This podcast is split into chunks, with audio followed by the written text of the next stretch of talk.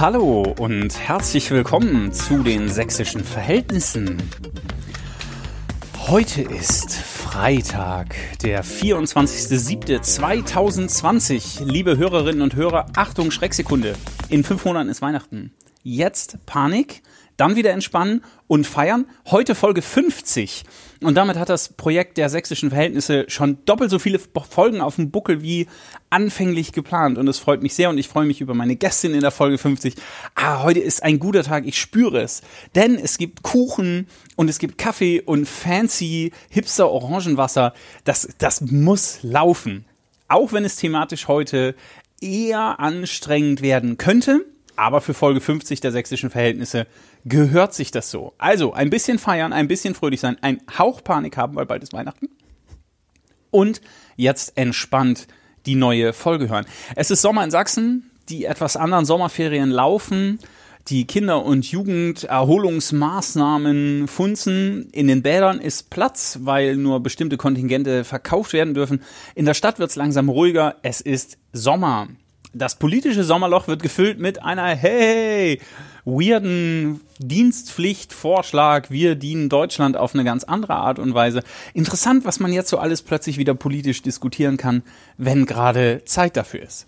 In Sachsen, naja, hier ist eben Ferien. Na, nicht ganz. Ich glaube, beim Verfassungsschutz, die Brüder und Schwestern, die haben gerade ganz schön Stress, weil da passiert Neusortierung.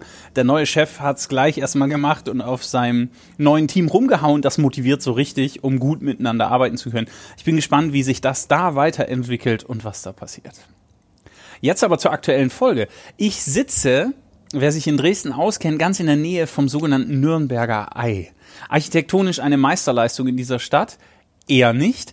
Aber das Büro, in dem ich mich befinde, gefällt mir sehr gut. Das sogenannte Süd Pol, das Abgeordnetenbüro von Albrecht Pallas. Einige von euch erinnern sich, der war auch schon mal in den sächsischen Verhältnissen zu Besuch. Damals ging es um das neue Polizeigesetz und so weiter. Das hier ist sein Abgeordnetenbüro.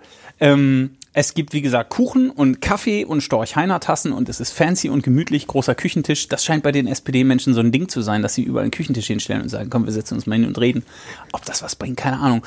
Ein Bücherregal gefüllt von, von Helmut Schmidt, Biografien über Willy Brandt hin zu Karl Marx, das Kapital, Pegida-Effekte, bürgerliche Schafmacherei. Hier ist so ziemlich alles dabei und eine dicke Lade der Bundeszentrale für politische Bildung.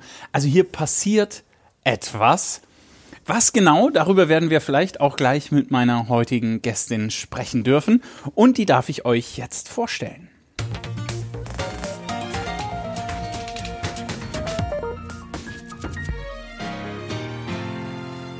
Dinge, die Sie noch nicht über Rascher Nassar gewusst haben. Wer ihr bei Instagram folgt, findet vor allen Dingen Cat und Cake Content. Da drin ist sie ganz groß Katzen und Kuchen, aber es wird auch sehr, sehr, sehr viel politischer auf ihrem Channel. Rascha ist 1992 in Dresden geboren, arbeitet momentan als Büroleiterin für Albrecht Pallas, den innenpolitischen Sprecher der SPD-Landtagsfraktion, war vorher Pressereferentin für die SPD Sachsen, davor Integrationsbeauftragte der Stadt Freiberg und davor hat sie in der Pressestelle der TU Dresden gearbeitet. Ja, das hat sie mir so aufgeschrieben. Nein, das ist kein Bewerbungsgespräch. Sie hat Politikwissenschaften studiert. Total entspannen kann Rascha, wenn? Wenn ich backen darf. Und richtig ausflippen kann sie, wenn? Der Teig aus der Form läuft beim Backen. Und heute ist sie in der 50. Folge der Sächsischen Verhältnisse zu Gast. Rascha Nassar, hallo, herzlich willkommen. Hallo. Wie geht's? Gut geht's. Ich habe in einer Woche Urlaub. Das ist sehr schön. Okay. Danke, dass du dir die Zeit nimmst für die Aufzeichnung. Ähm, der Podcast heißt Sächsische Verhältnisse. Wie verstehst du diesen Begriff? Ähm, ich verstehe ihn ähm, auf zweierlei Ebenen, sagen wir es mal so. Ich glaube, der Begriff sächsische Verhältnisse ist schon irgendwo negativ konnotiert. Ähm, natürlich bis auf diesen Podcast, ähm, das möchte ich noch natürlich. vorwegnehmen. Ähm, genau, also ich glaube, sächsische Verhältnisse sind zum einen eben die Möglichkeit für rechte Strukturen eben hier Fuß zu fassen und groß um sich zu schlagen. Auf der anderen Seite sind für mich sächsische Verhältnisse aber auch Herzlichkeit, Gastfreundlichkeit und eben auch eine ordentlich organisierte Zivilgesellschaft, die auch gegenhält, wenn die Rechten mal wieder unterwegs sind. Mhm. Wir haben uns letzte Woche gesehen, weil ihr überlegt, in das Podcast-Game einzusteigen. Und wir haben ein bisschen über Technik und über mögliche Konzepte gesprochen. Und es ist ein Spoiler an alle Hörerinnen und Hörer. Wenn, wenn ihr einen Podcast starten wollt und Fragen dazu habt, dann ähm, ja, äh, schreibt mir doch und ich helfe euch gerne. Und so war das auch letzte Woche. Wir haben geredet und am Anfang, als wir uns so ein bisschen eingegroovt haben über das Ganze, da ähm, hast du von einer kleinen Begebenheit auf deinem Arbeitsweg erzählt. Mhm. Kannst du die mit den Hörerinnen und Hörern teilen? Das kann ich gerne tun. Das war ähm, auf dem Arbeitsweg, hast du ja schon gesagt. Ähm, ich war früh noch einkaufen, ich wollte mir nur ein kleines Müsli holen und stand dann eben an der Kasse hinter mir, ein älteres Ehepaar, ähm, so 60 plus.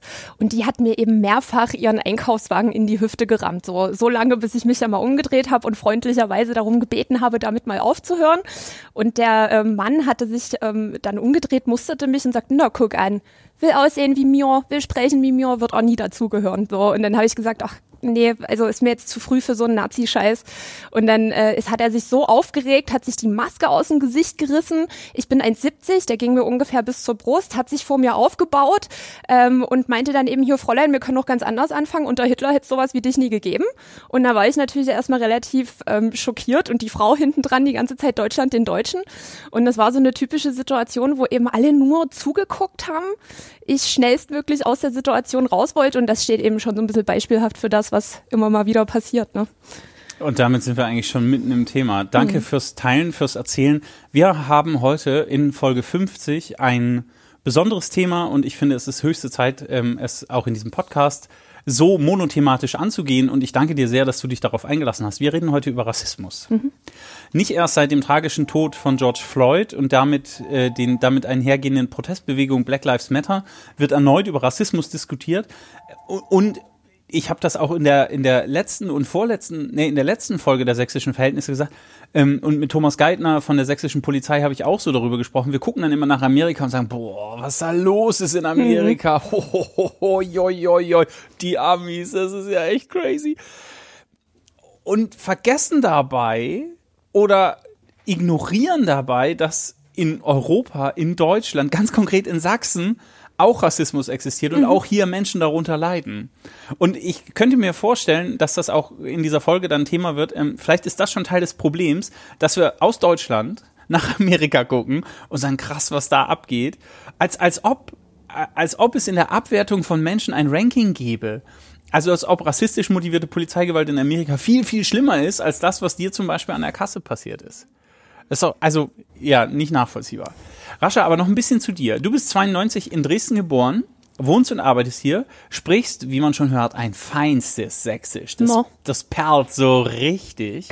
und erlebst trotzdem immer wieder Anfeindungen und Beleidigungen und das auf Grundlage deines Aussehens. Ähm, was ist die Geschichte deiner Familie? Die Geschichte meiner Familie ist eigentlich eine ganz klassische. Ich könnte auch fragen, wo kommst du eigentlich her? Aus Dresden. Ja, so. Oh, ja, Na, nee, eigentlich, Rascha, eigentlich. Ja. Wo kommst du denn eigentlich her? Aus Dresden. Ähm, nee, aber vielleicht zur Geschichte von meiner Familie. Ähm, wie gesagt, eine ganz klassische Geschichte ähm, einer äh, arabischen Familie in den 80ern oder einer syrischen Familie. Also meine Eltern sind ähm, 1986 in die DDR gekommen, damals nach Karl-Marx-Stadt, darauf sind sie auch sehr stolz, ähm, haben dort die ersten Monate verbracht. Ähm, genau, ähm, dann ist mein Bruder ähm, im gleichen Jahr noch hinterhergekommen aus Syrien, der durfte erst nicht nicht mitkommen. Der ist 85 noch in Damaskus geboren. Ähm, die DDR hatte die Einreise irgendwie verweigert. Dann konnten sie ihn doch herholen und dann sind sie ähm, nach Dresden gezogen. Die sollten hier als Aspiranten an der TU Dresden ihre Doktorarbeit schreiben. Ähm, sind beide Architekten und ähm, nach der Wende waren die Themen für die Doktorarbeit nicht mehr relevant. Und dann haben sie gesagt, okay, dann bleiben wir eben beim Diplom-Ingenieur und hey, wir bleiben auch gleich hier. Und dann, ähm, ja, sind wir in Dresden geblieben. Mich gibt's seit 92 und ähm, 95 sind wir dann aufs Land gezogen vor die Tore Dresdens. Genau, im Landkreis Meißen bin ich groß geworden in einem kleinen Dorf. Und das ist die Geschichte meiner Familie. Mhm. Wie erklärst du dir denn oder welche Erklärung hast du für dich gefunden, dass Menschen nach Hautfarben sortieren und sich mal so und mal so verhalten?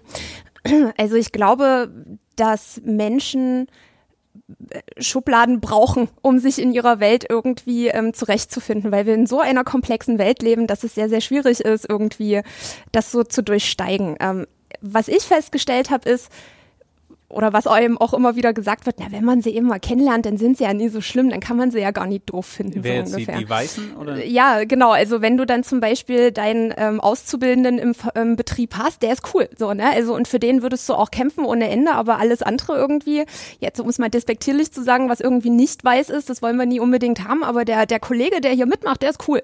So, also das sind irgendwie so Sachen, die mir immer wieder auffallen, dass wenn man sie einmal kennenlernt, dann kann man sie ja gar nicht so doof finden. So, das Problem ist jetzt, dass ich diesen Menschen nicht alle Ausländer oder ausländischen Menschen irgendwie vorstellen kann oder vermeintlich nicht weiße ähm, oder nicht weiße Deutsche, ähm, die ähm, eventuell in dieses Denkschema reinpassen. Ich glaube, dass es sehr einfach ist, nach Hautfarben ähm, zu äh, kategorisieren. Und ich glaube, alles, was einfach ist, das fliegt uns am leichtesten zu. Da müssen wir nicht so viel Arbeit reinstecken und deswegen verfallen wir ganz schnell in solche Denkmuster. Mhm. Äh, also hier kleine Geschäftsidee. Was hältst du von einer Agentur? Rent, äh, rent a Refugee? rent a Refugee. Rent a Refugee oder Rent a, rent a Muslim oder Rent a Jew? Oh. Da könnten wir doch eine Agentur aufmachen und oh. dann so. One Million Dollar Idea. Ja, so vielleicht. Wir bringen die Gesellschaft wieder zusammen. Wir, Sie, Sie haben keinen Ausländer in Ihrer Nähe, kein Problem. Wir bringen einen vorbei und dann können Sie den kennenlernen und dann ist es nicht mehr so schlimm. Attacke, los geht's. Ja, aber ist es, aber ist es so einfach? Also, äh, wie, wie erklärst du dir das Schema, das, was du gerade beschrieben hast, zu sagen, also der, der eine Kollege, ähm, äh, möglicherweise mit schwarzer Hautfarbe oder irgendwie nicht weiß, mhm. der bei uns im Betrieb arbeitet, der ist ganz cool. Aber von dem einen dann auf die Referenz zu schließen, das passiert nicht. Woran also hast du da eine Idee? Gibt's da? Naja, ich denke, dass es und das hört man ja auch immer wieder und das habe ich auch in meiner Arbeit als Integrationsbeauftragte immer wieder gesagt bekommen. Ähm, das gab's bei uns nie. Es gab in der DDR, als meine Eltern hier in Dresden waren, gab's das Ausländerwohnheim. Da haben alle Ausländer drin gewohnt und zum Stadtbild gehörten halt die zwei, drei Syrer und die, die Gastarbeiter und eben der Vietnamese von nebenan. Aber so wirklich dazugehört hat's nie.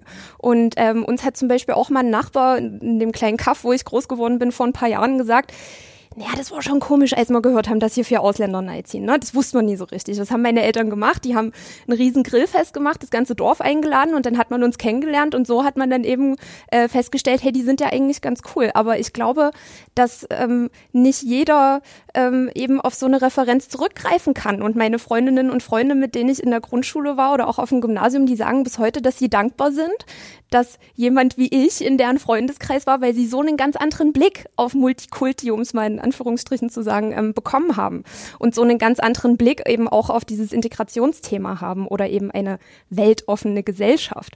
Und ich glaube, dass das vielleicht ein Punkt ist, der da mit dazugehört, dass es einfach was fremd ist. Davor haben wir Menschen grundsätzlich Angst und es fällt uns schwer, ähm, diese Angst zu überwinden, weil wir eben selbst Arbeit rein investieren müssen. Und das ist halt, das ist für mich so ein Erklärungsschema, warum Leute mich vielleicht erstmal ablehnen, weil ich eben nicht in deren Denkmuster passe und sie erstmal ähm, ja, mit mir reden müssen, um zu verstehen, wer ich überhaupt bin. Das ist, glaube ich, so aber, ein. Aber man könnte das ja auch drehen, ne? Alles, was fremd ist, könnte neugierig machen. Klar. Und will entdeckt werden. Also mhm. die Leute fahren in Urlaub an Orte, wo sie noch nie waren und sagen, boah, da, also da muss, das muss ich gesehen haben, mhm. da muss ich gewesen sein, das muss ich, ne, so, und das fremdländische Essen und bla bla bla bla. also ich bin mir, ich, ich, ich verstehe das und mhm. ich freue mich zu hören, wenn du das sozusagen von deinen Klassenkameradinnen so teilen kannst, dass die sagen, großartig, dass du unsere Welt bereichert hast. Und gleichzeitig ist es ja aber auch irgendwie, eine, also ist ja auch irgendwie fauler, nicht mal ein Kompromiss, sondern es ist einfach so ein, ja, dann, ja, dann, ja, aber wir haben, wir können ja jetzt nicht jedem deutschen, bio-deutschen, weißen Menschen, der irgendwie äh, Angst vor Fremden hat, einen Ausländer an die Seite stellen und sagen, ja, hier, na klar. Deswegen, also Bildung, Bildung, Bildung ist ganz, ganz wichtig, Leute aufzuklären und ähm, eben ähm, verständlich zu machen, warum es auch wichtig ist, dass wir Menschen helfen, die zum Beispiel vor Krieg ähm, zu uns kommen oder vor Krieg fliehen und zu uns kommen. Und ich hatte zum Beispiel eine Situation, ich war im Schülerrat ähm, bei mir am Geschwister-Scholl-Gymnasium in Nossen und ähm, unsere Schulsprecherin fragte mich allen Ernstes, warum wir denn zum Abi eine weiße Rose in die Hand gedrückt bekommen am Geschwister-Scholl-Gymnasium. Und das war für mich so ein Moment, wo ich dachte, wow, ähm, irgendwas läuft hier falsch, ähm, dass die Schulsprecherin nicht mal weiß, warum das Geschwister-Scholl-Gymnasium eben zum Abi eine weiße Rose ausgibt. Und das ist für mich noch so ein Punkt, der da ähm, noch mit reinspielt. Also politische Bildung ist ganz, ganz wichtig. Mhm. Und das ist zum Beispiel auch so ein Ding, was eben in Sachsen ja, wo es noch Nachholbedarf gibt, glaube ich. Für alle, die sich jetzt ertappt fühlen, warum es am Geschwister-Scholl-Gymnasium in Nossen weiße Rosen gibt und ihr euch selber fragt, hä? Was ist das denn? Ich pack's nochmal in die Shownotes, könnt ihr einfach nochmal nachlesen. Stichwort weiße Rose. Ähm, Rascha, das Konzept des Rassismus, das beruht auf der Unterscheidung von Menschen in sogenannten Rassen und gleichzeitig der Einführung einer Hierarchie der, also man macht einen Unterschied in den Kategorien in den sogenannten Rassen. Das ist die schlichteste Definition. Ähm, und in der europäischen und deutschen Geschichte ist das ganz eng verknüpft mit dem Kolonialismus, Kolonialismus der Neuzeit und später dann vor allen Dingen mit dem Dritten Reich ähm, unter, unter Adolf Hitler und den anderen Schergen und Konsorten. Ähm, Ausgrenzung oder Klassifizierung von Menschen ist trotzdem schon viel, viel älter. Das geht viel weiter zurück. Ich habe spaßeshalber dennoch nochmal nachgelesen, habe meine Schulunterlagen rausgekramt, was ich über die deutsche Koloniegeschichte äh, gelernt habe. Und ganz ehrlich, das ist jetzt kein Quatsch. Ich weiß, ich bin ein bisschen aus der Schule raus, aber trotzdem, nicht ein Hauch zum Thema Kolonialismus in der Geschichte. Weder in Geschichte, noch in Sachkunde, noch in Politik, noch in Deutsch. Nothing, nada, niente, nichts. Hast du dazu was gehabt? War das in Nossen anders? Ich versuche gerade ähm, mich zu erinnern. Bei mir ist jetzt auch schon ein paar Tage her, dass ich aus der Schule raus bin. Ich kann mich jetzt nicht aktiv daran erinnern, dass wir ähm, darüber gesprochen haben, beziehungsweise ähm, dass es auch negative Seiten ähm, des Kolonialismus gab. Also ist, klar war das Thema, so ne, also welche Kolonien hatte Deutschland dann und dann, aber was daraus gefolgt ist hm. für die Gesellschaft, das hat nie ein Thema gespielt. Nee, hm. Das war nie ein Thema. Ganz, ganz großartig finde ich dann immer die Erklärung zu sagen, ja Deutschland, ja wir hatten ja nicht so viele. Die Briten waren viel schlimmer und ja, die Franzosen so hatten auch noch viel mehr. Deswegen nur zwei Zitate und die freundliche Bitte, wenn euch das interessiert, in den Shownotes zu diesem Podcast, da packe ich jede Menge rein. Ähm, da könnt ihr auch über die Sommerpause, Achtung, Teaser, ja, es wird eine Sommerpause geben, ähm, könnt ihr nochmal nachlesen und nochmal nachhören. Zwei Zitate. Der spätere Reichskanzler von Bülow äh, im Jahre 1897 über Deutschlands Sehnsucht nach kolonialer Weltgeltung. Zitat. Wir verlangen auch unseren Platz an der Sonne. Zitat Ende. Und das zweite Zitat Pardon wird nicht gegeben, Gefangene werden nicht gemacht. Zitat Ende. Mit diesem Schlachtruf schickte Kaiser Wilhelm II. im Juli 1900 seine Soldaten nach dem chinesischen Boxeraufstand auf, eine, auf einen grausamen Rachefeldzug. Und beide Zitate, sowohl das des Reichskanzlers und des Kaisers, zeigen zwei Facetten deutscher Kolonialpolitik. Die Hoffnung auf Wirtschaftswachstum und Weltruhm einerseits und die Unterwerfung der Eingeborenen andererseits. Und das war das war das, was es schon immer ausgemacht hat. Also so ein bisschen, ähm, wir müssen den, den zivilisatorischen Segen Westeuropas in die Welt bringen. Wir sind die Menschen mit dem aufrechten Gang, wir sind die Menschen mit Kultur, bla bla, und gehen in die Länder ähm, und nehmen uns den armen Teufeln an. Da hat die Institution, für die ich auch arbeiten darf, die Kirche, auch keine gute Rolle gespielt in der Zeit. Also mhm. die Missionare, die im Kolonialismus mitgewirkt haben, ähm, das ist auch noch ein Kapitel, was auch kirchengeschichtlich meines Eindrucks nach noch nicht gut, auf, gut aufbereitet ist. Aber festzuhalten ist, um das jetzt abzuschließen zum Thema Kolonialismus, Rassenlehre ist ein Konzept. Das hat sich jemand ausgedacht. Da hat jemand gesagt, wir machen eine Unterscheidung in den Rassen, in den Ethnien und das Unterscheidungskriterium ist Hautfarbe das maßgebliche Unterscheidungskriterium ist Hautfarbe. Kant hat da zum Beispiel auch mitgemacht. Ähm, was, was, denkst du, wir haben gerade schon über Furcht geredet, Rascha, mich würde interessieren, was denkst du, warum dieses schlichte Konzept der Rassenlehre so abartig erfolgreich war? Du hast es in der Frage eigentlich schon gesagt, das ist ein ganz schlichtes Konzept. Was und das reicht? Naja, wie gesagt, ich glaube, dass das ähm, gerade zu der Zeit, wo man eben auch, also diese, dieses Obrigkeitsdenken und das, was sie oben sagen, das muss ja richtig sein und dann wird dir das so beigebracht und du wirst so sozialisiert, dass du als weiße Person, du bist reinlich, du bist sauber, du hast den aufrechten Gang, du bist besser als die, die nicht weiße Haut haben, die sind so ein bisschen dreckig und die sind nicht zivilisiert und das wurde den Leuten ja eingetrichtert und das war so ein schlichtes Konzept, dass es halt auch funktioniert hat. Und dass es auch bis heute noch funktioniert, ist eigentlich das Erschreckendste daran, weil ich frage mich, wo sind wir denn falsch abgebogen, dass wir den Leuten nicht beigebracht haben, dass das halt eben Schwachsinn ist, so ein Konzept. ja, aber, aber so Aussagen, ähm, äh, äh, schade, dass das war in dem SZ-Artikel, glaube mhm. ich, ne? schade, dass die Farbe beim Waschen nicht abgeht oder mhm. so. Also, das kann doch nicht, das kann doch nicht gelernt sein ganz ehrlich, ich bin an der Stelle auch ein bisschen überfragt, weil ich als ähm, als ich als Rascha Nasser eben ähm, so so nicht denke und auch nicht nachvollziehen kann, wo dieses Denken herkommt. Kommt es von den Eltern, kommt es aus der Schule, kommt es von den Freundinnen und Freunden? Woher kommt das jetzt genau? Ist es vielleicht eine Person, die ähm, nicht so einen Anschluss gefunden hat und eben da sich wiedergefunden mhm. hat bei den Leuten, die eben äh, andere Menschen einfangen durch einfache Parolen, durch Hass und Hetze. Angst ist ein sehr starkes Gefühl und es kann am leichtesten bedient werden. Ähm, vielleicht ist das noch ein, ein, ein Erklärmodus, warum das auch bis heute noch so drin ist bei manchen Leuten, dass eben schwarz dreckig ist und nicht gut oder nicht so gut wie weiß. So. Mhm. Und diese weiße Übermoral, die findet man ja heute auch noch an, an vielen Stellen. Also ich, hätte, also ich hätte für einen Moment eine kleine Lust dazu verweilen und ein bisschen zusammenzutragen. Also was könnten die möglichen Wurzeln aktueller äh, Rassismen sein? Da gibt es ja ganz verschiedene. Also eine ist, glaube ich, unaufgearbeitete Geschichte. Also, dass wir jetzt vor allen Dingen auf Deutschland bezogen einfach nicht klären, was haben wir da in der jüngeren Geschichte getan. Also 33 bis 45 kommt extrem gut aufbereitet in den, in den, im Geschichtsunterricht vor. Ähm, äh, alles rund um das Deutsche Kaiserreich, den Ersten Weltkrieg, Weimarer Republik und so auch. Und das ein bisschen davor und vor allen Dingen auch so, also ja, davor und dazwischen, das findet kaum statt. Mhm. Ähm, also das könnte ein Zugang sein zu sagen, also hier gibt es Sachen, die sind gar nicht aufbereitet. Ähm, äh, Angst, also starke Gefühle, die getriggert, die angesprochen werden. Was könnte es noch sein? Naja, ich habe, also was vielleicht eine Idee wäre, ich hatte, ähm, als ich in Freiberg war, ähm, immer mal wieder so BürgerInnen-Sprechstunde und da war ein älterer Herr bei mir und der sagte eben, wissen Sie, Frau Nasser, in der DDR, da wurde uns erzählt, dass der Russe unser Freund ist und wir alles so annehmen sollen, wie es uns eben gesagt wird von den Obersten da oben, so die da oben. Ähm, und jetzt ähm, werden uns auf einmal irgendwie die ganzen Flüchtlinge hingestellt und uns wird gesagt, die sind alle ganz nett und aber wir wissen doch gar nicht, wer die sind und jetzt sollen wir das einfach so annehmen. So, also das ist schon so ein Punkt, ich glaube, dass dieses, was ist denn mit uns? So, und, und wo bleiben wir?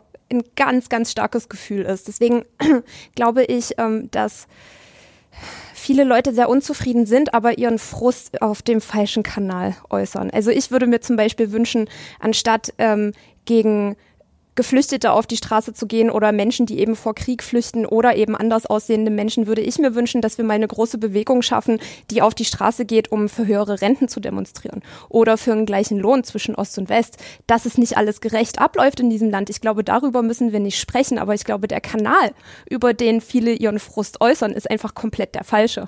Mhm. Und da ähm, Gruppen gegeneinander auszuspielen, ähm, das funktioniert halt sehr gut und das hat eben durch Pegida auch gefruchtet. Da wurden eben Menschen gegeneinander ausgespielt, die beide ähm, äh, bestimmte Merkmale mit sich bringen, seien es jetzt die Geflüchteten, die auf Hilfe angewiesen sind oder eben der Hartz-IV-Empfänger, der gerade so um die Runden kommt, die da komplett gegeneinander ausgespielt wurden. Und ich glaube, das ist sehr, sehr gefährlich und das funktioniert aber, weil eben Angst ein sehr leicht bedienbares Gefühl ist.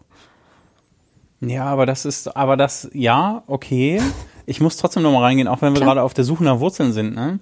Dieses, der Flüchtling ist schuld. Ähm, da hat man ja 2015 Folgen dann auch immer wieder die Frage gestellt, was ist denn Ihr konkreter Verlust? Hm. Also was haben Sie als ähm, 67-jähriger Rentner ähm, aus dem Dresdner Vorland ähm, konkret an Einbußen erlebt durch die Migrationsbewegungen, die Westeuropa äh, erreicht haben, die auch nach Deutschland gekommen sind. Was ist passiert? Gar nichts. Ja, das, ich glaube, das Schlimmste war, dass es Turnhallen gab, in denen zeitweise kein Sportunterricht stattfinden konnte. Also ich glaube, das ist, das ist der Level of Angst und Frustration. So. Was ich, und da, das finde ich ein spannendes Argument, äh, was ich interessant finde, ist zu sagen, dass Menschen, die eh in wirtschaftlich prekären Situationen sind, ähm, äh, äh, Mindestlohnempfänger, Minijobber, äh, äh, Rentnerinnen und Rentner mit einer schmalen Rente und, und, und, und, und, dass die sagen, hier tritt plötzlich eine andere Kohorte neben mich, die kriegt das jetzt ungefragt. Tja, dass, dass die verärgert sind, kann ich verstehen, also, oder Anfragen haben, sagen wir es mal so, das kann ich verstehen. Und da finde ich aber die Debatte oder den, den Link, den du machst, zu sagen, ja, aber dann lass uns doch über das eigentliche Problem reden. Also dann ist doch eure Grundversorgung zu gering und nicht, dass wir denen helfen. Richtig. Ja. Genau. Okay. Und das würde ich mir eben wünschen. Aber es ist halt so, den Leuten wurde jetzt einmal eingeredet, pass auf, euch wird alles weggenommen, äh, die Steuerzahler bezahlen alles für, die Asylanten, so, um es mal despektierlich zu sagen, ähm, weil das hört man ja auch immer wieder.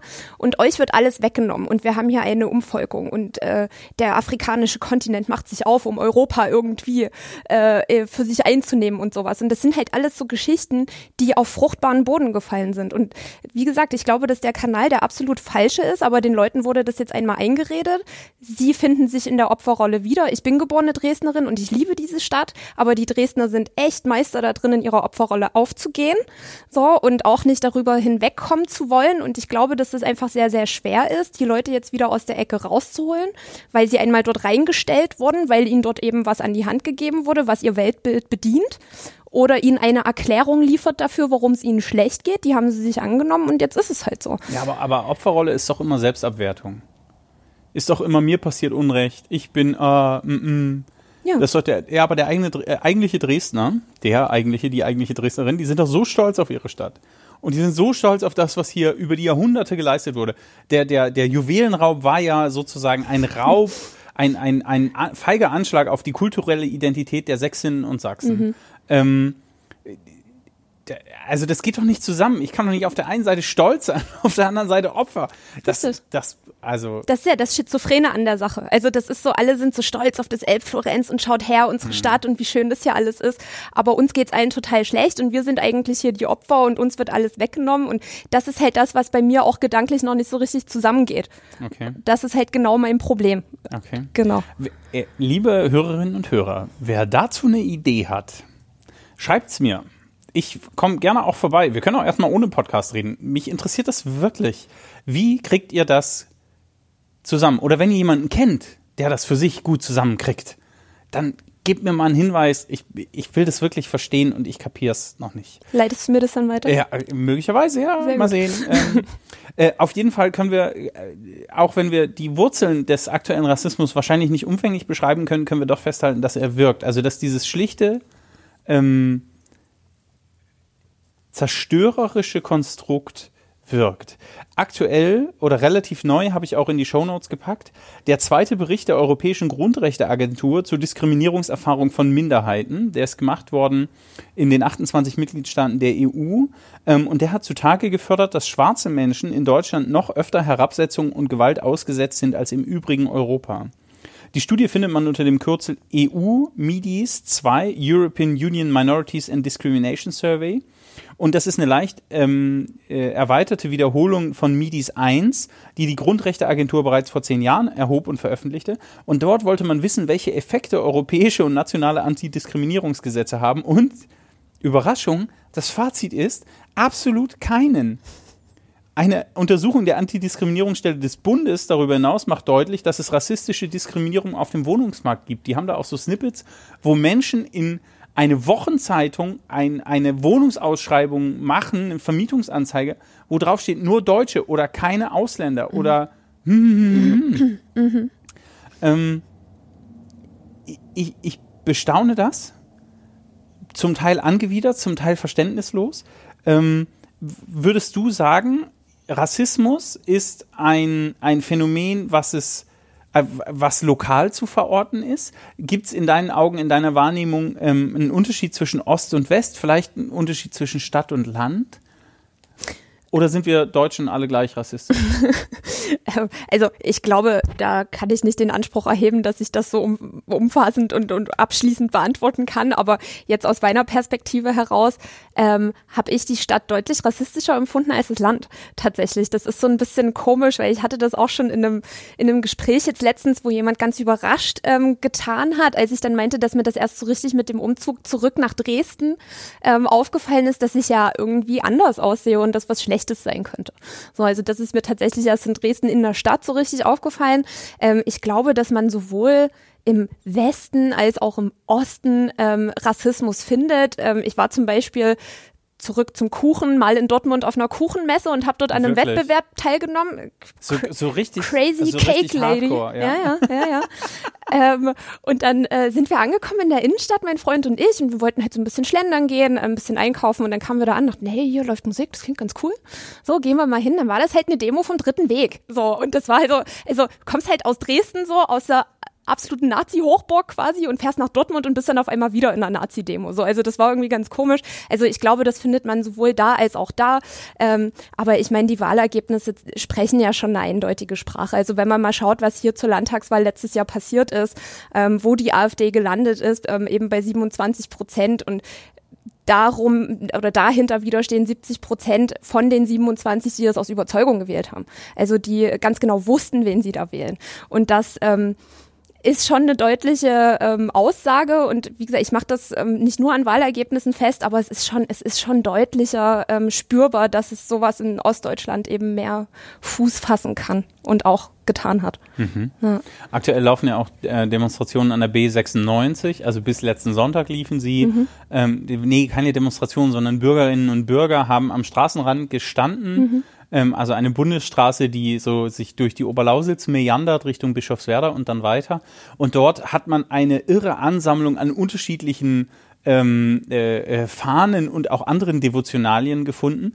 Und äh, es gibt dort auch mehrere Artikel dazu, die packe ich auch nochmal in die Shownotes, die, glaube ich, diese Spannung, die du beschreibst, deutlich machen, dass es sowas wie besorgte BürgerInnen gibt, Menschen, die aus guten Gründen ähm, äh, ihrer Position Geltung verschaffen wollen und gleichzeitig gibt es rechtsextreme Rassistinnen und Rassisten, die sich daneben stellen und sagen, mhm. wir sind auf deiner Seite Na? und dann den Arm heben oder die Reichskriegsflagge hissen oder oder oder vom besetzten äh, von der äh, BAD, G, GBR reden und vom besetzten Deutschland mhm. und so weiter und mhm. so weiter.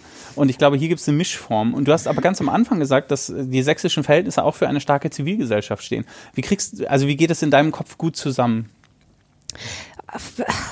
Das ist eine schwere Frage. Ich glaube, dadurch, dass ich in den Netzwerken auch drin bin, ähm, ich bin im Deutsch-Syrischen Verband ähm, organisiert, ich bin bei der SPD im, im, Vorstand in Dresden und da hat man natürlich dann eben seine Netzwerke und daran sieht man eben, es, es passiert was. Letztes Jahr zur Unteilbar-Demo waren ganz, ganz viele tausend Menschen hier bei uns in Dresden und haben eben gezeigt, Dresden ist bunt und Dresden kann auch anders und wir sind mehr.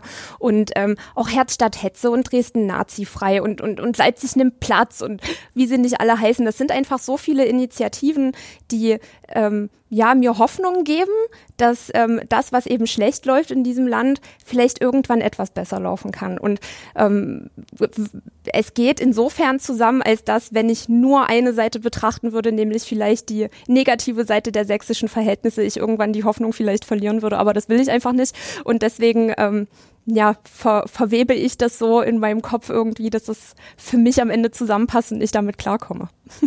Okay, ja, also ich würde mir natürlich wünschen, dass ähm, das, was du für dich sozusagen verbunden hast, dann tatsächlich Realität wird. Ähm, Wer weiß. Ich, genau, ich, ich bleibe total gespannt. Aber ein bisschen, wir sind jetzt ein bisschen durch das, durch das Thema meandert. Ähm, ich ich ziehe es mal wieder enger und zwar mit einer kleinen, mit dem Versuch einer kleinen Begriffsklärung. Mich würde das sehr interessieren. Ähm, in der Auseinandersetzung mit Rassismus oder wenn man über Rassismus liest, dann taucht ganz oft der Begriff von sogenannten Mikroaggressionen auf. Mhm.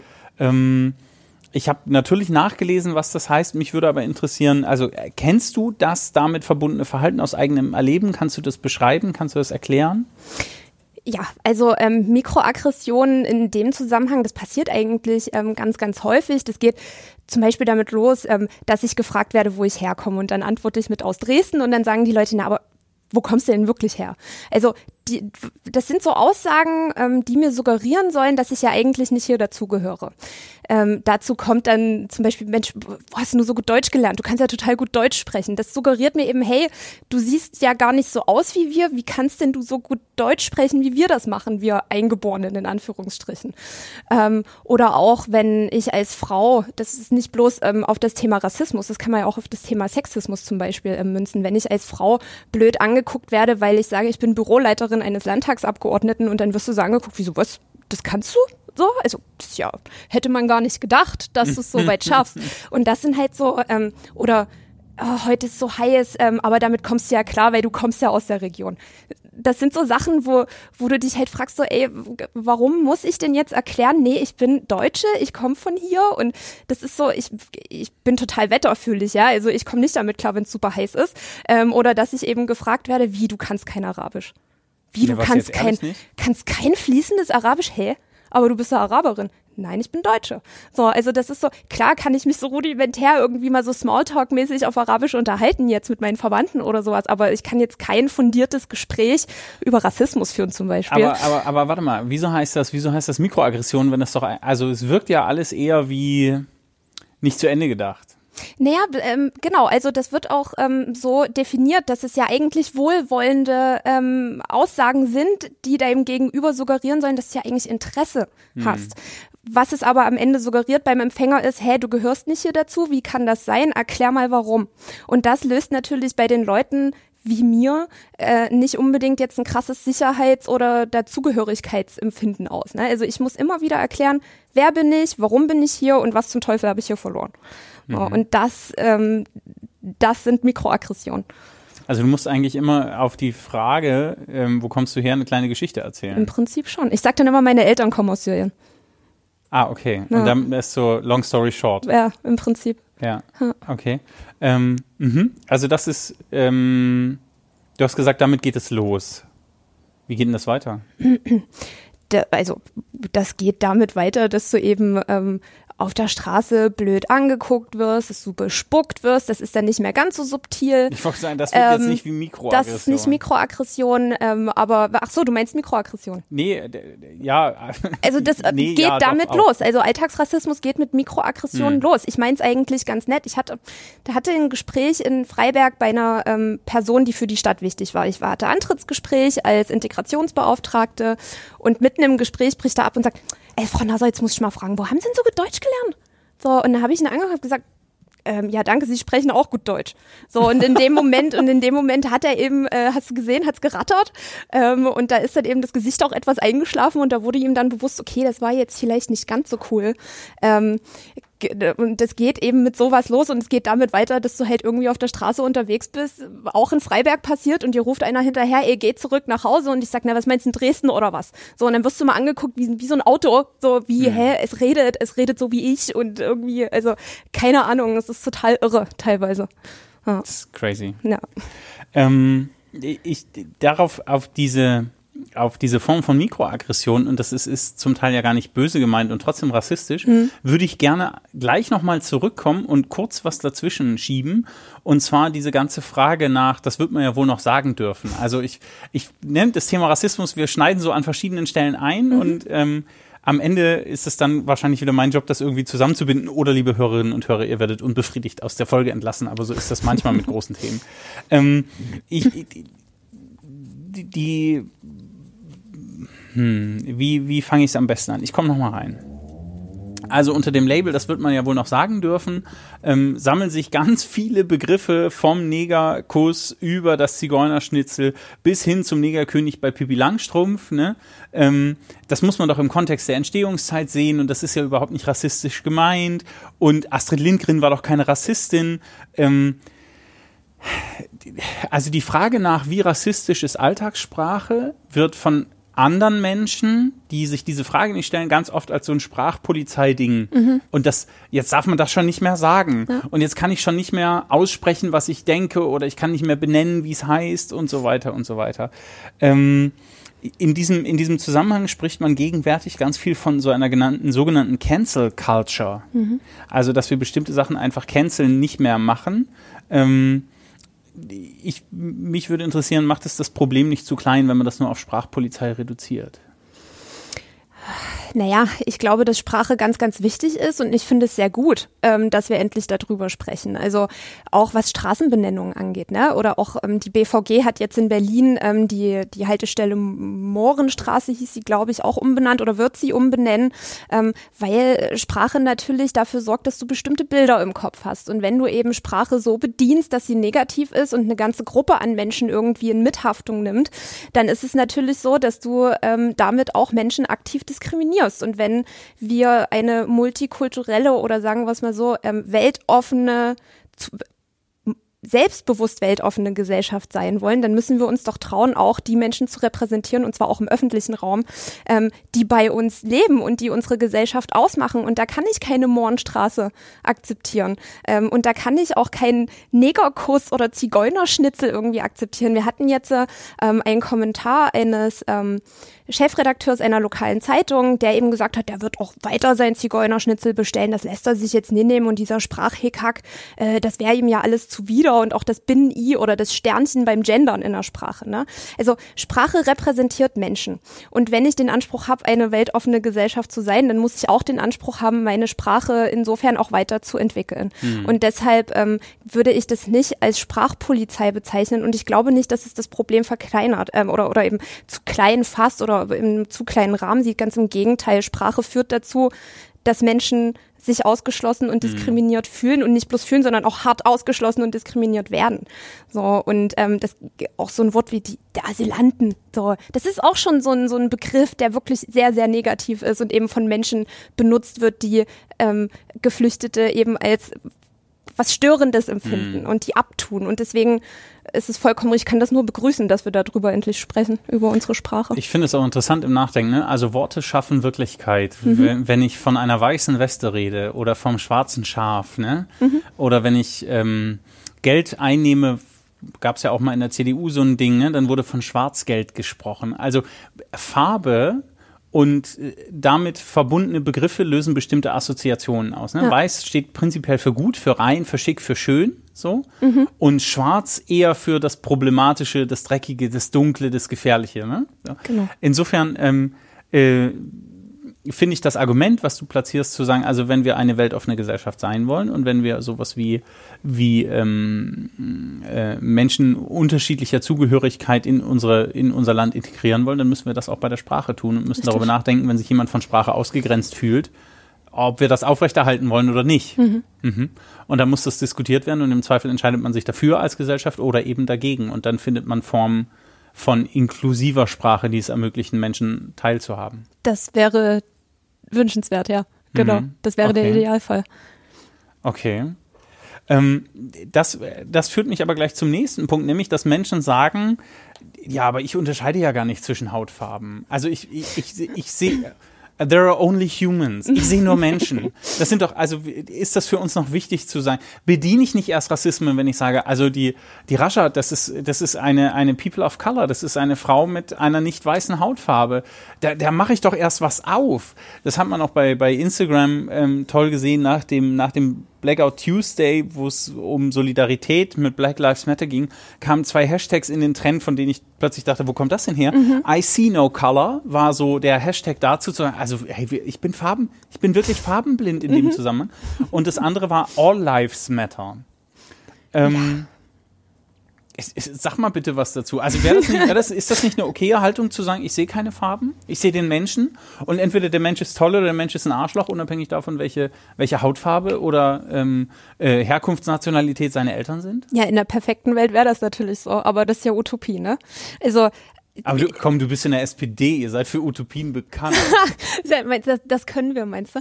Also All Lives Matter ist so ein Ding. Das ist halt auch so, das wird dann eben so am Mittagstisch erzählt, so Sonntag, so ja, aber alle Leben sind wertvoll und so, ja, natürlich sind alle Leben wertvoll. Na klar, also darüber diskutieren wir doch gar nicht. So, aber alle Leben werden erst dann was zählen, wenn schwarze Leben auch was zählen. Und wir haben den strukturellen Rassismus und wir haben diese harte Diskriminierung und Menschen sterben durch die Hand anderer Menschen, weil sie meinen, sie sind nicht lebenswert aufgrund ihres Aussehens oder ihrer Herkunft. Und damit zählen nicht alle Leben. Punkt. So alle Leben werden erst was zählen, wenn schwarze Leben auch was zählen. Und das ist für mich ähm, eigentlich der wichtigste Punkt. Wir streiten doch gar nicht darüber, ob, ob, ob, ob Menschenleben wertvoll sind. Natürlich sind sie das. Ich finde diese Argumentation auch irgendwie so schräg. Ähm, und ich sehe keine Farben. Ja, na klar, in einer perfekten Welt würde ich auch keine Farben sehen. Aber es ist eben so, dass wenn ich, wenn ich das sage, dann, dann überhöhe ich mich ja auch wieder. Das ist so diese weiße Übermoral. Ne? Also ich sehe ja keine Farben. Was heißt denn hier weiße Übermoral? Naja, dieses, dieses wo, wo so. kommt das denn jetzt her? Ach, wir müssen People of Color eine Stimme geben. Nein, ihr müsst uns nur zuhören. Wir haben eine Stimme. So, weißt du, das sind so, das ist so diese weiße Übermoral. Jetzt kommen sie auf einmal und sagen, wir müssen People of Color eine Stimme geben. Ah, ah, also wir reden schon immer. Ihr habt uns nur nicht zugehört. So, jetzt hört er uns vielleicht endlich zu, aber die Frage ist, verinnerlicht ihr das auch? Okay. Jetzt bin ich betroffen. Hätte Jetzt ich ist er betroffen, Hätte oh. ich die Folge nicht machen sollen, hätte ich nicht anfragen sollen. Was? Nein, ist doch, das ist doch genau der Anspruch. Zuhören, aufklären, widersprechen. Wir machen doch genau das Richtige hier. Ist doch super. Okay, ähm, aber, aber das ist, das ist jetzt, wo du den Begriff auch selbst benutzt hast, ähm, wenn wir, wenn wir von Schwarz und Weiß, von POC, also People of Color, oder BIPOX, ähm, Black, Indigene, People of, Indigenes, People of Color sprechen, dann, dann ähm, machen wir ja da die Rassenunterschiede wieder auf. Also dann, indem wir es genau benennen, indem wir sagen, es geht um Schwarze, Weiße, Indigene, ähm, oder ähm, äh, äh, Menschen mit einer farbigen Hautfarbe. Also da bedienen wir doch wieder genau diese Rassenunterschiede. Ich glaube, dass es sehr, sehr gut ist und ich freue mich ehrlich gesagt sehr darüber, dass wir endlich mal diese Menschen auch in den Blick nehmen. Also meine Community, weil das war immer so, so, das lief so nebenbei irgendwie, ja, wir machen so ein bisschen Integrationspolitik und wir, wir versuchen so ein bisschen für Diversität zu sorgen und so weiter, aber mh, das hat nicht so richtig gefruchtet. So, dass wir jetzt endlich mal darüber reden, dass auch Menschen, die nicht weiß sind, deutsch sein können oder dass Menschen, die nicht weiß sind, auch Experten sein können für Themen, die vielleicht ähm, außerhalb ähm, der Community auch eine Rolle spielen. Das kommt halt jetzt erst so wirklich. Von daher sehe ich das ganz anders. Ich glaube, es ist wichtig, auch mal den Fokus darauf zu legen, dass es hier sehr wohl gute Menschen gibt, die vielleicht nicht biodeutsch sind, die aber sehr wohl auch ähm, Ahnung haben und was auf dem Kasten haben. Ich sehe es eher so rum. Okay, also könnten wir diese Begriffe ja auch dann eher politisch verwenden. Also nicht zu sagen, es geht darum, klarzumachen, dass es jemand, der weiß ist und dass es jemand, der schwarz ist, sondern dass da, also dass das nicht Rassenbegriffe sind, sondern politische Begriffe sind. Dass wir sagen, es gibt Menschen, die gehören einer Minderheit an, die hat eine andere Pigmentierung zum Beispiel. Und das muss ich irgendwie benennen, um es, ähm, um das dahinterliegende Phänomen beschreiben zu können. Genauso wie ich sagen müsste, ähm, du bist Kartoffel, du bist weißer Deutscher, so, ähm, sei dir mal bitte deiner Privilegien bewusst, dass du nicht darüber nachdenken musst, ähm, ob deine Hautfarbe irgendeine Rolle spielt bei irgendwas. Exactly. Ganz genau. Okay. So sehe ich das. Ja, okay. Aber jetzt, jetzt gibt's ja so Menschen ähm, wie mich und andere, möglicherweise auch Hörerinnen und Hörer unseres Podcasts, die sich darum, also die sich wirklich bemühen, nicht rassistisch sein zu wollen und sind es dann gut gemeint doch, ne? Also dieses, ah, du wirst bestimmt total braun im Sommer, so, Ja, ne? genau. Das ist auch so ein Ding. Ja, ja, aber ja, aber so, ich will jetzt nicht sagen, so sind wir, das funktioniert ja auch nicht, aber man will halt was sagen, weil man was sagen will und dann geht's schief. Hast du so, hast du so deine, deine persönlichen Top 3 Do's and Don'ts für, für so, für ähm, äh, Tipps für Weiße? Wenn dir die Frage auf der Zunge liegt, wo jemand herkommt, weil du meinst, dass er bestimmt nicht aus Deutschland kommt, dann stell dir die Frage, warum du das jetzt wissen willst. Warum willst du es wissen? Einfach nur, um deine Neugier irgendwie zu bedienen, weil das kann ja irgendwie nicht sein, dass der hierher kommt. Oder ja, warum willst du es? Also stell dir ehrlich, ehrlich die Frage, wenn du so eine Frage auf den Lippen hast, warum muss ich das jetzt wissen? Muss ich wirklich wissen, wo die Frau herkommt oder interessiert es mich, was sie fachlich drauf hat? So, also ganz aufmerksam auch auf sich selbst achten ähm, in, der, in der Sprache. Und also meine drei Grundsätze sind zuhören, aufklären, widersprechen. Das hast du gerade schon mal gesagt. Das habe ja. ich gerade schon mal gesagt, genau. Also hört die Geschichten der Menschen, wenn sie euch sie erzählen. Und hört sie nicht nur, sondern verinnerli verinnerlicht sie auch. Ähm, klärt andere Menschen auf, wenn ihr merkt, dass jemand sich rassistisch verhält, ohne das zu wollen. Oder auch das, wenn er das aktiv macht und da äh, im vollen Bewusstsein ist, ähm, dass das gerade rassistisch ist. Und widersprecht. Also das ist ähm, ganz, ganz wichtig, eben wenn jetzt der Onkel am Mittagstisch irgendwas von All Lives Matter erzählt, dann widersprecht. Oder wenn in der Bahn jemand angegangen wird, weil er äh, vermeintlich nicht deutsch ist, dann widersprecht und ähm, seid solidarisch und ähm, ja, helft der Community da, wo ihr könnt. Also hinterfragt euch selbst, hört zu und klärt auf. Okay, das, wär, das ist, so einfach ist es vielleicht. Am Ende ist es tatsächlich so einfach, ja. Okay. Vorhin gerade eben ist eine nette Sequenz passiert. Ich stockte nämlich kurz, als du gesagt hast, ähm, jetzt kommt ihr Weißen um die Ecke und sagt, ihr müsst uns irgendwie eine Stimme geben. So, ne? Ich habe ich hab geahnt, wo die Reise hingeht. Das ist auch vollkommen okay. Sprechen wir über weiße Fragilität. Fachbegriff White Fragility. Ähm, welche Erfahrung machst du mit Menschen, mit weißen Menschen, wenn sie mit ihrem Rassismus konfrontiert werden? Was passiert dann? Ähm, dann passiert auf der einen Seite das, was ich an eingangs erzählt hatte, ähm, dass ich eben sage, ich habe jetzt keinen Bock auf so einen Nazi-Müll und dann wird eben auf einmal mit Adolf Hitler argumentiert, was völlig irre ist. Also manche gehen einfach komplett an die Decke und ähm, ähm, schreien dann auch teilweise oder, oder drohen mir Gewalt an oder irgendwas. Und dann gibt's wiederum andere, das sind dann zum Beispiel eben diese, wo kommst denn du her, Fragen oder wo hast denn du so gut Deutsch gelernt, ähm, wo ich dann mit einem Augenzwinker versuche einfach ähm, zu antworten, eben mit dem Ja, danke, Sie können auch gut Deutsch, ähm, wo du dann eben einfach merkst, dass die so kurz betroffen sind, sich auch echt schämen dafür, dass sie jetzt gerade diese Frage gestellt haben, sich vielleicht sogar entschuldigen ähm, oder einfach versuchen, das Gespräch irgendwie weiterzuführen und jetzt drüber wegzugehen oder sowas. Das ist schon teilweise echt amüsant, aber ähm, ja, das, ist so ein ganzes Spektrum an Reaktionen, was da kommt. Okay. Ähm, liebe Hörerinnen und Hörer, wie geht's euch damit, wenn ihr über die Rassistin, den Rassisten in euch nachdenkt? Wie geht's euch damit, wenn ihr euch kommt jemand ähm, mit einer anderen Hautfarbe auf der Straße entgegen und ihr überlegt, die Straßenseite zu wechseln? Und da tappt euch dann dabei. Was löst das in euch aus? Also wenn ihr, wenn ihr Bock habt, schreibt mir eine Nachricht oder hinterlasst einen Kommentar. Das würde mich wirklich interessieren. Wie geht ihr mit diesem Thema um und wie geht ihr mit euren eigenen Vorbehalten, Ängsten und vielleicht auch eigenen rassistischen Neigungen um? Ähm, wenn ihr Lust habt, schreibt. Ist ja Sommerpause, da ist ein bisschen Zeit, kann man ja drüber nachdenken.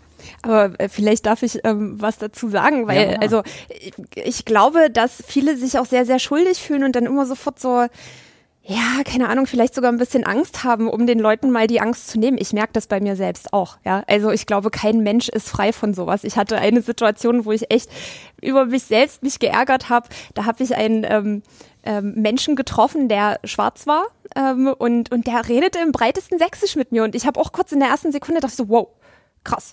Und dann habe ich selbst so, oh, rascher. Ne? Also man ist ganz schnell in diesen Denkmustern drin. Ne? Also von daher keine Angst. Okay. Seid da ganz offen. Okay. Wir, wir haben uns jetzt viel mit der Frage nach ähm, Alltagsrassismen, Alltagsrassismus beschäftigt. Wenn wir in Deutschland über Rassismus sprechen, dann kommt auch immer ein, ein zweiter Aspekt dazu, der sogenannte strukturelle Rassismus. Mhm. Da gibt es auch einen ähm, Artikel in der Sächsischen Zeitung von Eta Hachmann. Sie ist ähm, Sprecherin des Dresdner Flüchtlingsrates. Das packe ich auch nochmal in die Shownotes, da könnt ihr auch nochmal nachlesen. Ähm, ich würde gerne ein bisschen fokussieren unter der Perspektive des strukturellen Rassismus. Der Bundesinnenminister Horst Seehofer, der hat jetzt eine Studie über das sogenannte Racial Profiling bei der Polizei ähm, abgesagt, hat gesagt, diese Studie machen wir nicht, denn Racial Profiling ähm, gibt es nicht, weil es ist verboten. Mhm. Das war also das war Kern sein, das war Kernbestand seiner Argumentation zu sagen, wir brauchen keine Studie über Racial Profiling, weil das ist das, das darf man nicht und damit gibt's das nicht. Ähm, mich würde interessieren, was denkst du darüber? Also ich, das war echt, also da hast du jetzt ins Wespennest gestochen. Ähm, der Bundesinnenminister ist mein bester Freund. Nee, also ah. gerade nach der Aktion. Ich muss echt sagen, also das hat mich ähm, wahnsinnig, wahnsinnig enttäuscht und das macht mich auch immer noch sauer. Ähm, wenn ich mit meinen Freundinnen in der Bahn unterwegs bin und ähm, ich merke, wenn die Bundespolizei hereintritt in den Wagen und mustert die Gruppe und bleibt bei mir hängen und äh, kontrolliert mich, dann ist das Racial Profiling so. Wenn ich irgendwie auf dem Hauptbahnhof kurz ähm, meinen Einkauf mache im Lidl und auf dem Wiener Platz kontrolliert werde, auf dem Weg zum Lidl im Bahn, äh, Bahnhof nochmal angesprochen werde und dann, nachdem ich fertig bin. Also ich werde in 15 Minuten dreimal kontrolliert, so ungefähr. Das sind dann immer diese sogenannten verdachtsunabhängigen Kontrollen. Natürlich ist das Racial Profiling. Äh, Bahnhof ist das Ding. In ähm der äh, vorvorletzten Folge mit dem äh, Pressesprecher der Polizeidirektion Dresden, Thomas Geithner, haben wir auch über Racial Profiling gesprochen. Da habe ich dir mal ein Snippet mitgebracht und den hören wir uns mal ganz kurz an. Ja, also Racial Profiling ähm, ist jetzt kein separates Ausbildungsthema, aber fließt natürlich in verschiedene Überthemen äh, mit ein. Ist beispielsweise problematisch äh, wenn wir uns jetzt mal die Entwicklung auf der, am Wiener Platz oder an der Prager Straße in Dresden äh, aus, ansehen, wo es ja vor Jahren eigentlich so war, dass wir dort Betäubungsmittelkriminalität als Ausgangspunkt äh, von Kriminalität hatten, Unsicherheitsgefühle, was damit herging, Beschwerden von Anwohnern. Und de facto war es eben so, dass äh, diese Gruppierungen, die dort waren, ausländische Staatsbürger waren. Ähm, und zwangsläufig natürlich, wenn man die Leute kontrolliert hat, äh, im Regelfall eben auch keinen Quotendeutschen dabei hatte. Das kann man jetzt so oder so interpretieren. Da ist schnell dieser Vorwurf Racial Profiling äh, im Raum. Aber der Hintergrund ist eben, die Kontrolle wurde nicht gemacht, weil er eine dunklere Haut hat, sondern die Kontrolle wurde gemacht, weil er an dem Ort eben war, an dem regelmäßig Straftaten begangen werden. Äh, Bis hierhin vielleicht. Es geht mhm. noch ein bisschen weiter. Also wer mehr dazu hören will, hört gerne nochmal in die in die Folge mit Thomas Geithner rein. Ich packe sie auch nochmal in die Shownotes, dann findet man leicht hin. Any comments bis hierher? Er erklärt's ja, sagt ja, das ist halt, da kamen gehäuft Straftaten verursacht durch Menschen mit dunkler Hautfarbe vor.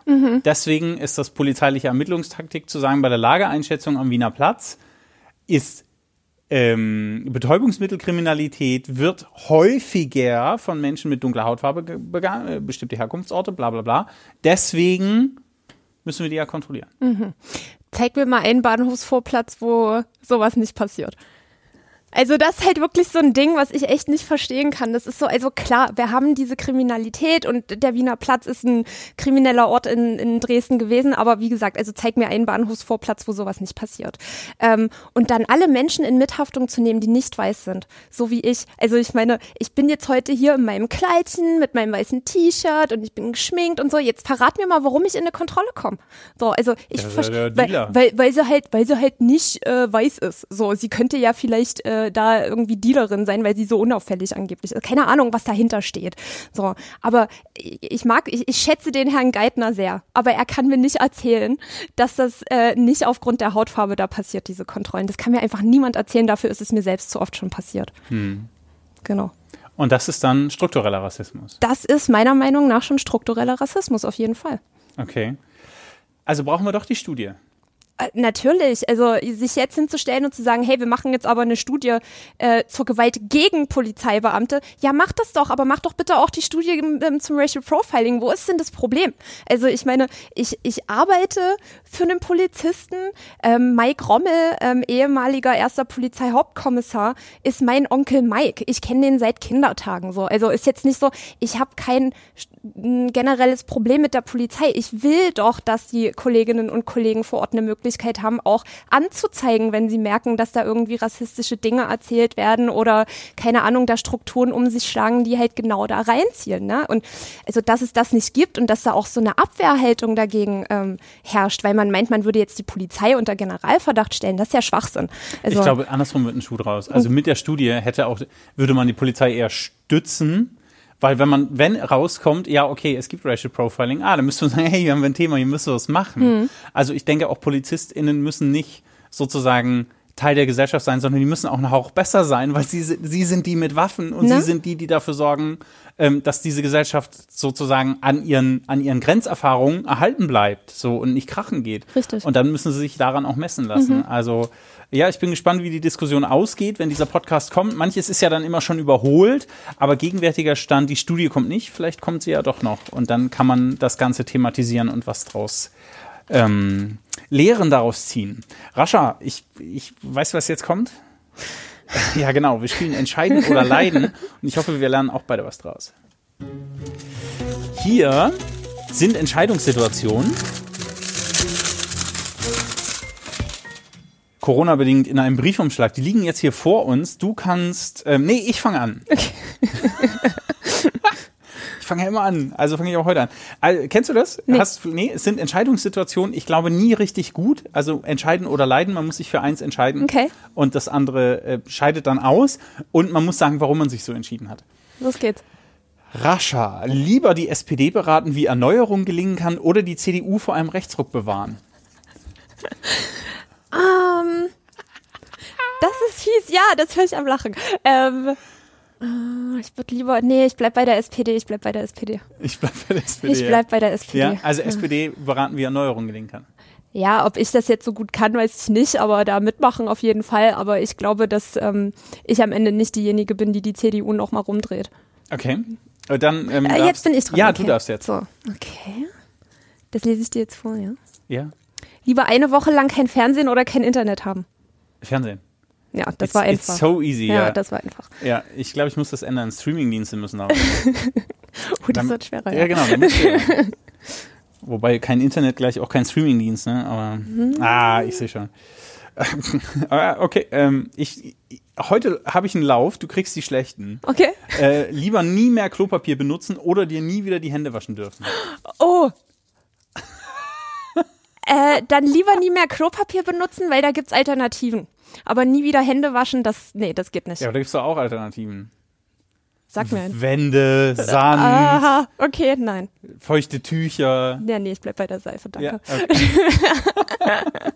So, dann was habe ich denn jetzt hier für dich? Okay, wir müssen hier nochmal durchmischen, weil du Warum kriegst denn? die ganzen easy peasy Fragen. Quatsch. Lieber für immer auf Fleisch oder für immer auf Gemüse verzichten? Lieber für immer auf Fleisch. Mhm. Also ich mache gerade so testweise so vegetarisches Gedöns. Jetzt nicht, nicht übertrieben, aber und ich muss sagen, das ist, da geht eine Menge. Okay. Da geht echt eine Menge küchentechnisch. Das finde ich gerade ganz Spannend. geil. Ja. Rascha, ja, ich weiß nicht, ob ich, der, es könnte auch leicht sein hier. Lieber dein Heimatland nie mehr verlassen oder nie mehr in dein Heimatland zurückkehren können. Das ist natürlich jetzt schwer, ne? Warum? Also, äh, heißt entscheiden oder leidendes Spiel. Ne? Das Äh. Konzept prinzipiell. Also sag nochmal, lieber mein Heimatland nie, mehr wieder, verlassen? Ja, oder nie wieder zurückkehren. Nie mehr, lieber mein Heimatland nie mehr verlassen, glaube ich. Okay. Ich glaube, dass, nee, weil ich, ich bin tatsächlich jemand, der ähm, durch, dadurch, dass ich in zwei Welten aufgewachsen bin, immer so das Gefühl hatte, dass ich keine wirkliche Heimat habe. Und Ah. für mich ist das sehr, sehr wichtig, so ein Heimatgefühl und da irgendwie verwurzelt zu sein. Deswegen glaube ich eher, würde ich eher damit klarkommen, es nie wieder zu verlassen. Okay. Ja. Komm, du noch ein, ich noch ein. Das war, du, du wirst so nachdenklich gerade. Ah, okay. Der Abgeordnete, für den Rascha arbeitet, der hat sich ausgeschlossen hier aus seinem Büro und möchte jetzt gerne wieder rein. Wir unterbrechen kurz, damit sie an die Tür flitzen kann. Das ist Albrecht Pallas, Leute. Ich weiß gar nicht, was ich euch sagen soll. Naja. Hm. Aber während, während Rascha nicht da ist, kann ich ja mal schnell gucken, ob ich noch was Fieses finde hier. Entscheiden oder leiden. Warte mal. Warte mal, warte mal. Nee, der ist langweilig. Nee, ist kein Problem, Rascha. Lass dir Zeit, lass dir Zeit. Ich hab hier. So. Ja, nee, ähm, ja, ich hab, ich hab hier noch einen für dich. Nee, nee, nee, ach Quatsch. Ich hab hier noch einen für dich. Ja, super. Hier, der ist äh, le- letzte für dich, entscheiden oder leiden. Lieber bis zum Ende deines Lebens im Gefängnis sitzen oder sofort hingerichtet werden. Boah. Nee, dann lieber bis zum Ende meines Lebens im Gefängnis sitzen. Ich wüsste zwar nicht, was ich tun sollte, um so eine Strafe zu bekommen, aber Darum geht's ja okay. nicht. Ist ja entscheiden oder leiden. Ja, leiden, offensichtlich. Okay, das, das war entscheiden oder leiden mit Rascha Mas. entscheiden oder leiden macht deutlich, wir gehen mit großen Schritten auf das Ende der Sendung zu. Wir sind schon über einer Stunde, alle Hörerinnen und Hörer und hey, Oberlausitz TV, erneut, es tut mir leid. Aber das Gespräch ist wichtig und dafür ist ein Podcast da, da kann man sich mal Zeit nehmen. Und für alle, die von über einer Stunde genervt sind, hört's doch einfach in anderthalbfacher Geschwindigkeit. Das ist noch nicht Mickey Mouse, aber man kommt eben vorwärts. So höre ich auch Podcasts, sonst komme ich nicht durch. Also, weiter geht's. Ich habe noch ein bisschen was auf dem Zettel. Und zwar, Rascha, mich würde interessieren, ähm, welche Rolle oder besser, welche Bedeutung misst du Pegida im Zusammenhang mit dem Erstarken von Fremdenfeindlichkeit in Sachsen oder vor allen Dingen in Dresden bei? Also du bist äh, im, im Vorstand der SPD Dresden, du bist in dieser Stadt engagiert, du bist mit dieser Stadt eng verwurzelt, ähm, du bist bei unterschiedlichen zivilgesellschaftlichen ähm, äh, Vereinen und Verbänden engagiert und äh, aktiv und es ist ein offenes Geheimnis auch gegen Pegida aktiv. Surprise. Ja, genau. ähm, wie, wie, also nimm doch mal eine Bewertung vor, in dem Wissen, dass sie subjektiv ist und das ist total legitim. Ähm, welche, welche Bedeutung misst du Pegida bei? in dem Zusammenhang tatsächlich eine sehr große. Also ich glaube, dass ähm, aus Worten folgen Taten und ähm, Pegida versteht es sehr gut, ähm, Menschen mit Worten aufzuwiegeln, sauer zu machen, Hass und Hetze zu verbreiten. Und ich glaube, wenn du so ähm, eine Grundeinstellung hast, wo du vielleicht auch anfällig für sowas bist, dann heizt dich das einfach so sehr auf, dass du im Zweifel halt am Ende irgendwie, was weiß ich, mir auf dem Weg nach Hause vor die Füße spuckst oder mir Gewalt androhst oder irgendwas, weil du halt meinst, du bist im Recht, weil du kannst es halt, es ist ja dein Land.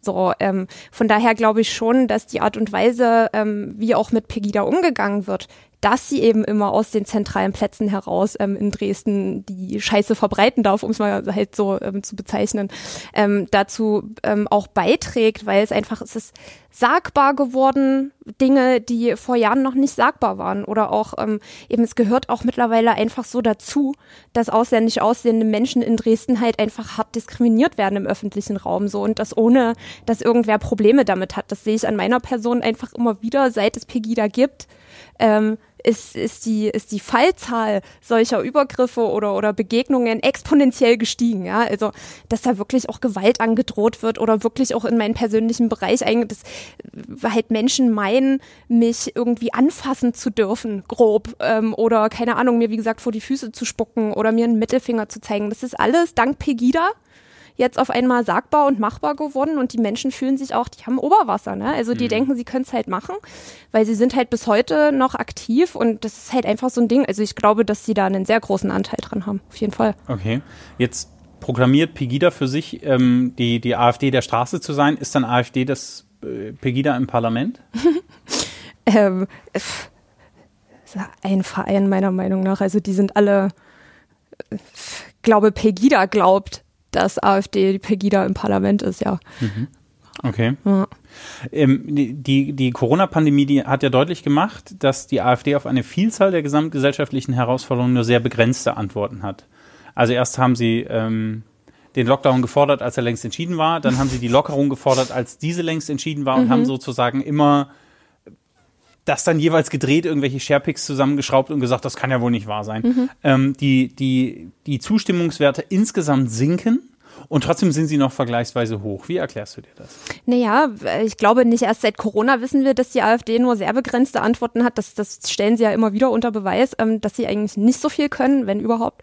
Und ähm, ja, wie erkläre ich mir die Zustimmungswerte? Wie gesagt, die machen ihre Politik so, dass du halt mit drei Wörtern einen Inhalt irgendwie ähm, vermittelst, die möglichst ähm, irgendwie noch negativ konnotiert sind oder irgendwas. Also die machen halt eine ganz einfache Politik, verkürzte Sprache, ähm, populistisch, ähm, wie gesagt, einfach ganz einfache Aussagen und sie erklären ihre Politik auch nicht. Warum? Weil sie keine Politik machen, die man erklären muss. Also da ist keine Substanz dahinter. Mhm. Ne? Und sie haben ein Thema, auf das sie sich einschießen und dieses eine Gefühl, was sie immer bedienen und das machen sie sehr gut. Das ist das Einzige, was sie können, diese Geschichte immer wieder zu erzählen von der Grenzöffnung 2015, die es nie gab.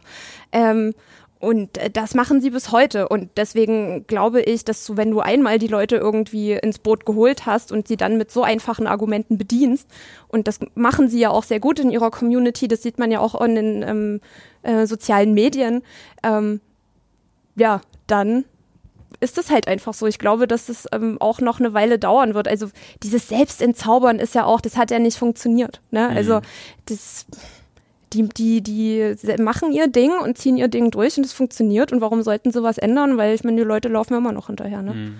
Brauchen keine Politik machen. Okay. Sag mal, äh, Rascha, ähm, äh, würdest du sagen, du bist eine, bist eine Ossi? Ja. Ja? Ja. Was macht eine Ossi aus? Naja, keine Ahnung. Es ist irgendwie so ganz interessant, weil ich hatte ähm, das hat sich geändert im Laufe der Jahre. Also irgendwie vor, vor drei, vier Jahren saß ich noch da, ich will mit dem ganzen Wendezeug nichts zu tun haben. Ich, mich gibt's erst seit 92. So, ich hatte damit nichts zu tun. Und aber natürlich kriege ich ja durch ähm, die Eltern und auch Großelterngeneration, jetzt nicht unbedingt meine Eltern und Großelterngeneration, aber die von meinen Freundinnen, ähm, kriege ich schon mit, ähm, was da für Ungerechtigkeiten auch gerade nach der Wende passiert äh, sind. Ne? Also Stichwort Treuhand zum Beispiel. Ähm, aber im Laufe der Jahre fühle ich mich tatsächlich mehr als Ossi. Keine Ahnung warum. So, das ist so dieses, Nee, aber im Osten ist auch, gibt's auch schöne Sachen und so, ne? Also man fühlt sich dann immer so direkt in Mithaftung genommen, wenn dann irgendwie, wenn, wenn dann eben äh, die, die, die Schlagzeilen kommen und was in Sachsen alles wieder passiert ist und in Dresden und so, und dann sagt man aber, nee, nee, aber es ist auch gar nicht so schlimm bei uns. Bei uns gibt's auch gute Menschen. So, ich hatte zum Beispiel ein, eine Dienstreise nach Berlin, ähm, da war ich noch in Freiberg ähm, aktiv. Da hatte mich jemand gefragt, wo ich herkomme und ich sagte eben aus Sachsen und dann so, oh, das tut mir aber leid. So, nee, nee, warum? Es, Sachsen ist schön, ne? Also bin gerne Ossi und das auch cool und ich mag auch die Mentalität und nee, keine Ahnung, was macht ein Ossi aus? Weiß ich nicht, kann ich nicht sagen. Dafür fehlt mir wahrscheinlich wirklich die, die, die Familiengeschichte, weiß ich nicht. Ähm, aber ansonsten keine Ahnung. Okay, also ich würde, ich, äh, also ich gewinne gerade den Eindruck, dass du eher Lokalpatriotin bist. So. also ja. wenn, wenn, wenn hier Sachsenbashing betrieben wird, dann stehe ich auf. Dann soll ich das geht nicht. Nee, ich mache da auch teilweise mit. Ah, ja, was ist das denn jetzt? Nestbeschmutzerin oder was? Kannst du dich mal bitte entscheiden? Nestbeschmutzerin ist genau der richtige Begriff. Ja, ich engagiere mich gegen rechts. Ich muss ja Nest Nestbeschmutzerin sein. Jetzt habe ich gerade was? die ähm, Übermacht CDU hat ja ähm, ganz lange alleine regiert hier in Sachsen und mhm. hat ja alle hingestellt als Nestbeschmutzer, die sich gegen rechts engagiert haben. Ne? Also man war ja auf dem rechten Auge blind und der Bienenkopf mit seinem hier, ne, ich kümmere mich, meine Schäfchen und die Sachsen sind immun gegen rechts und so ist ja alles Schwachsinn. So, und deswegen bin ich ja quasi auch eine hm. Nestbeschmutzerin. Lokalpatriotische halt Nestbe oder patriotische Nestbeschmutzerin. Ne, ich stehe halt für ein anderes Dresden. Ja. ja. Okay. Äh, für ein anderes Bautzen steht aber ein Parteikollege von dir. Alexander Ahrens, der Oberbürgermeister von Bautzen und äh, SPD-Mitglied, der hat ähm, jetzt neulich über einen Artikel im Tagesspiegel, der die Ereignisse rund um die B96 zusammengebracht hat, mit ein paar Ereignissen in Bautzen und mit den ganzen Entwicklungen, die dort so passieren, ähm, da hat er einen Leserbrief geschrieben und hat gesagt, Sachsenbashing ist auch eine Form von Rassismus. Ähm, ist, ist, das so, ist das so einfach? Ist das die Linie der SPD? Also- was, was ist hier los? Okay, also das war wirklich, das war wirklich hart und ähm, Sachsen-Bashing mit Rassismus gleichzusetzen, da habe ich auch kurz ähm, geschluckt, ähm, weil das natürlich ein Schlag ins Gesicht ist für die Leute, die jeden Montag gegen Pegida auf die Straße gehen und sich wirklich gegen Rassismus einsetzen. Ähm, und ich, ich fange mal anders an. Ich verstehe durchaus, wenn man sich vor seine Stadt stellt, wenn man das Gefühl hat, dass sie von außen betrachtet in eine bestimmte Ecke gestellt wird und da äh, drauf gekloppt wird von außen. Wenn man das Gefühl hat, dass diese Person, die über einen schreibt, doch eigentlich gar nicht wissen kann, was los ist, weil sie eben nur ein paar äh, Momente da war und jetzt äh, eben meint, ähm, den Anspruch zu erheben, zu wissen, was da los ist. Den Reflex verstehe ich. So. Was ich nicht verstehe, ist eben diese Aussage, ähm, dass Sachsenbashing Rassismus ist. Und wenn da Menschen stehen und eindeutige Symbolik zu, also zeigen, dann müssen sie sich diesen Vorwurf bitteschön auch gefallen lassen. Und wenn dort Menschen stehen, die sehen, dass der Hitlergruß gezeigt wird und trotzdem dort stehen bleiben, ja, dann müssen auch die sich den Vorwurf gefallen lassen. Entschuldigung, wenn ich sehe, dass jemand Heil Hitler ruft und einen Hitlergruß zeigt, dann gehe ich da weg als anständiger Demokrat oder als anständige Demokratin. Das sind für mich Antidemokraten, das sind für mich auch Nazis, die da stehen. Ähm, und es gibt Genossinnen vor Ort, die bedroht werden auf eine übelste Art und Weise, weil sie sich eben engagieren ähm, gegen rechts und dann vom eigenen Oberbürgermeister so eine Kommunikation mitzubekommen, das kann nur wehtun. So und ähm, ohne jetzt so involviert zu sein, ähm, ja, hat auch das mich ähm, persönlich gestört. Also Sachsenbashing ist Rassismus oder ist Nein, nein, na, Sachsen-Bashing ist doch kein Rassismus. Wieso ist das Rassismus? Was ist Sachsenbashing dann? Ja, okay. Ich ich habe da keine Definition für, aber das ist halt genau dieses Rassismus gegen Weiße, ne? All Lives Matter und so. Ganz genau. Das Sachsen-Bashing, ne? Oh weia, oh weia, oh weia. Ja, genau. Du atmest aus. Du hast vollkommen recht. Ähm, danke, Rascha, fürs Gespräch und die Folge. Was ist denn hier mit dem Ton los? ähm, das war die 50. Folge der sächsischen Verhältnisse. Juhu. Hast du noch was auf dem Herzen, auf der Seele? Sitzt du noch auf was drauf? Ich will einfach nur Danke sagen für die Möglichkeit. Es hat riesen Spaß gemacht. Ja, das ist schön. Du warst ja am Anfang ein bisschen aufgeregt. Ja, ein bisschen ist gut. Ein bisschen sehr. Naja, man weiß ja, was das für ein Podcast ist und davor ist man halt, weil man weiß, äh, wie professionell der ist und da ist man halt ein bisschen aufgeregt. Oh, jetzt kommt sie mit dem ganzen Honig ums Maul hinten raus. Ja. Vielen Dank für deine Zeit und für das Gespräch, für die Offenheit, für das Teilen, äh, für den Kuchen, Kaffee und alles andere hier. Liebe Leute, die sächsischen Verhältnisse machen Sommerpause. Sommerurlaub, rausgehen und entspannen. Wir hören uns im September wieder. Dann mit Folge 51 und ein paar Änderungen im Podcast. Wie genau, was genau, welche Kategorien ab dann, lasst euch überraschen. Ich freue mich drauf, dass das Projekt noch ein bisschen weitergeht und ich danke euch sehr für eure HörerInnenschaft. Kommt gut durch diesen Sommer, esst ein Eis, passt auf euch auf. Rascha, letzte Worte. Schöne Sommerferien. Schöne Sommerferien. Herzlichen Dank fürs Hören. Lasst einen Kommentar da. Bewertet diesen Podcast bei iTunes, bei Spotify, bei Deezer, bei eurer Mutter. Wenn ihr jemanden habt, von dem ihr denkt, der sollte mal was über Rassismus hören, schickt ihm doch einfach den Link dieser Folge. Das könnte ja mal ganz interessant sein. Herzlichen Dank, passt auf euch auf, geht an die Luft, esst ein Eis und macht's gut. Tschüss. Ciao.